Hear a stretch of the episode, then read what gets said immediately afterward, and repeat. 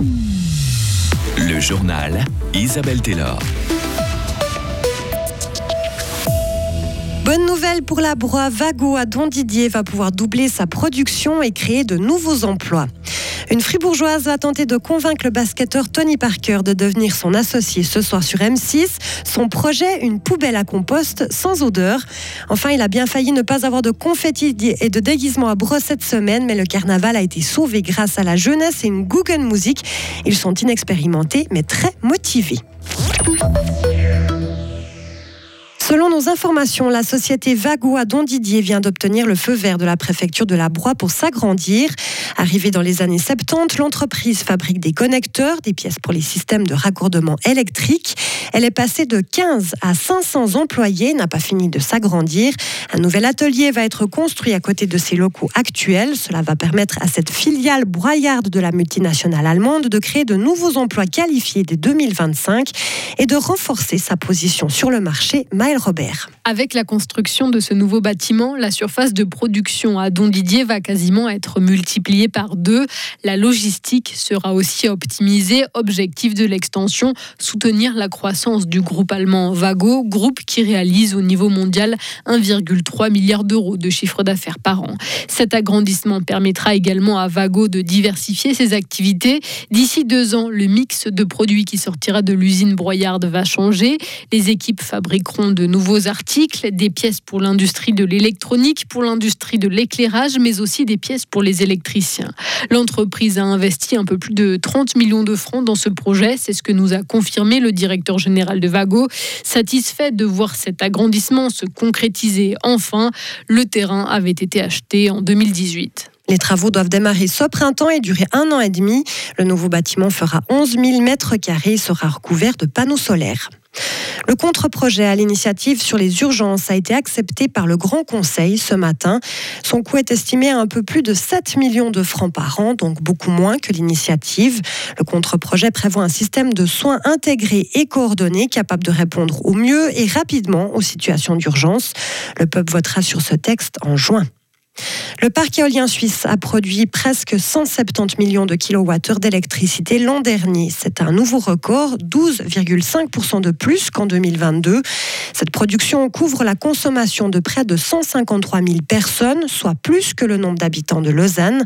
En automne dernier, la Suisse a été frappée par plusieurs tempêtes, ce qui a permis aux éoliennes de produire un maximum d'électricité, selon Suisse Éole. Une poubelle pour séduire des investisseurs stars. C'est le pari d'un trio d'inventeurs romans et de leur entreprise qui s'appelle Claude. Parmi eux, il y a une fribourgeoise, Aude Ambrosini.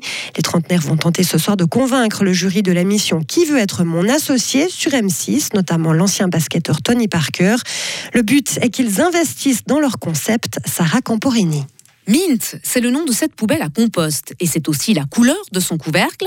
Elle comprend un bac de 5 litres muni d'un mécanisme de pompage. Objectif, mettre sous vide les déchets organiques. Une idée qui a germé chez les jeunes entrepreneurs pendant leur période de colocation. Tim Coutré. On voulait trier ces déchets organiques et puis on avait tous les désagréments finalement liés, à la, liés au tri des déchets. On a commencé à avoir des odeurs nauséabondes, l'apparition de moucherons et puis finalement on s'est dit mais on peut plus continuer à trier les déchets de cette manière-là donc on va arrêter. Et puis, ben voilà, en se documentant un petit peu, on a vu que finalement, les déchets organiques, ils contiennent entre 80 et 90% d'eau. Et finalement, ben, ils ont un impact euh, réel et néfaste lorsqu'ils ne sont pas triés. C'est-à-dire que quand ils terminent dans une poubelle ménagère, euh, qui a vocation pour aller dans un centre d'incinération, ben, finalement, on vient de brûler de l'eau. On a commencé à réfléchir euh, autour un petit peu d'un projet qui serait un petit peu innovant autour de ça, pour justement limiter ben, un peu toutes les contraintes qui nous limitaient dans le tri jusqu'à maintenant. Après une campagne de financement participatif en 2019 et la récolte de quelques 60 000 francs, les trois associés ont pu lancer la production de leurs poubelles à compost. Ils aimeraient maintenant se lancer sur le marché européen. En participant à l'émission de M6, ils souhaitent toucher un large public. Aude Ambrosini, la gruérienne du trio. Notre produit se vend en B2C, donc se vend aux clients directs, donc 2 millions de personnes qui vont potentiellement être intéressées par notre produit. Déjà ça, pour nous, c'est une grande ouverture de marché. Alors euh, oui, il y a l'argent, on est allé demander une somme en plateau, on a demandé 200 000 euros pour 15% des parts de la société. Ça, c'est une chose qui peut nous permettre de nous développer plus rapidement, de développer des nouveaux produits et d'accéder, d'ouvrir un nouveau marché. Et puis finalement, on est quand même face à cinq investisseurs de renom, euh, des gens qui ont des entreprises, qui ont développé plein d'entreprises, qui ont accompagné plein de startups, donc qui vont déjà en live nous donner des conseils qui sont euh, incroyables pour nos développements futurs.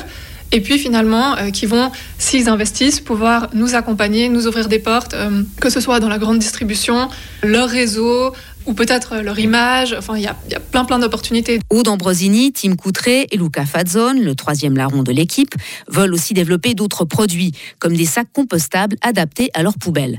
Reste à savoir s'ils ont convaincu les investisseurs et s'ils ont obtenu les moyens de leurs ambitions. Verdict ce mercredi sur M6 dès 21h10. Et vous pouvez retrouver les entrepreneurs romans et leurs poubelles à compost en vidéo sur Frappe.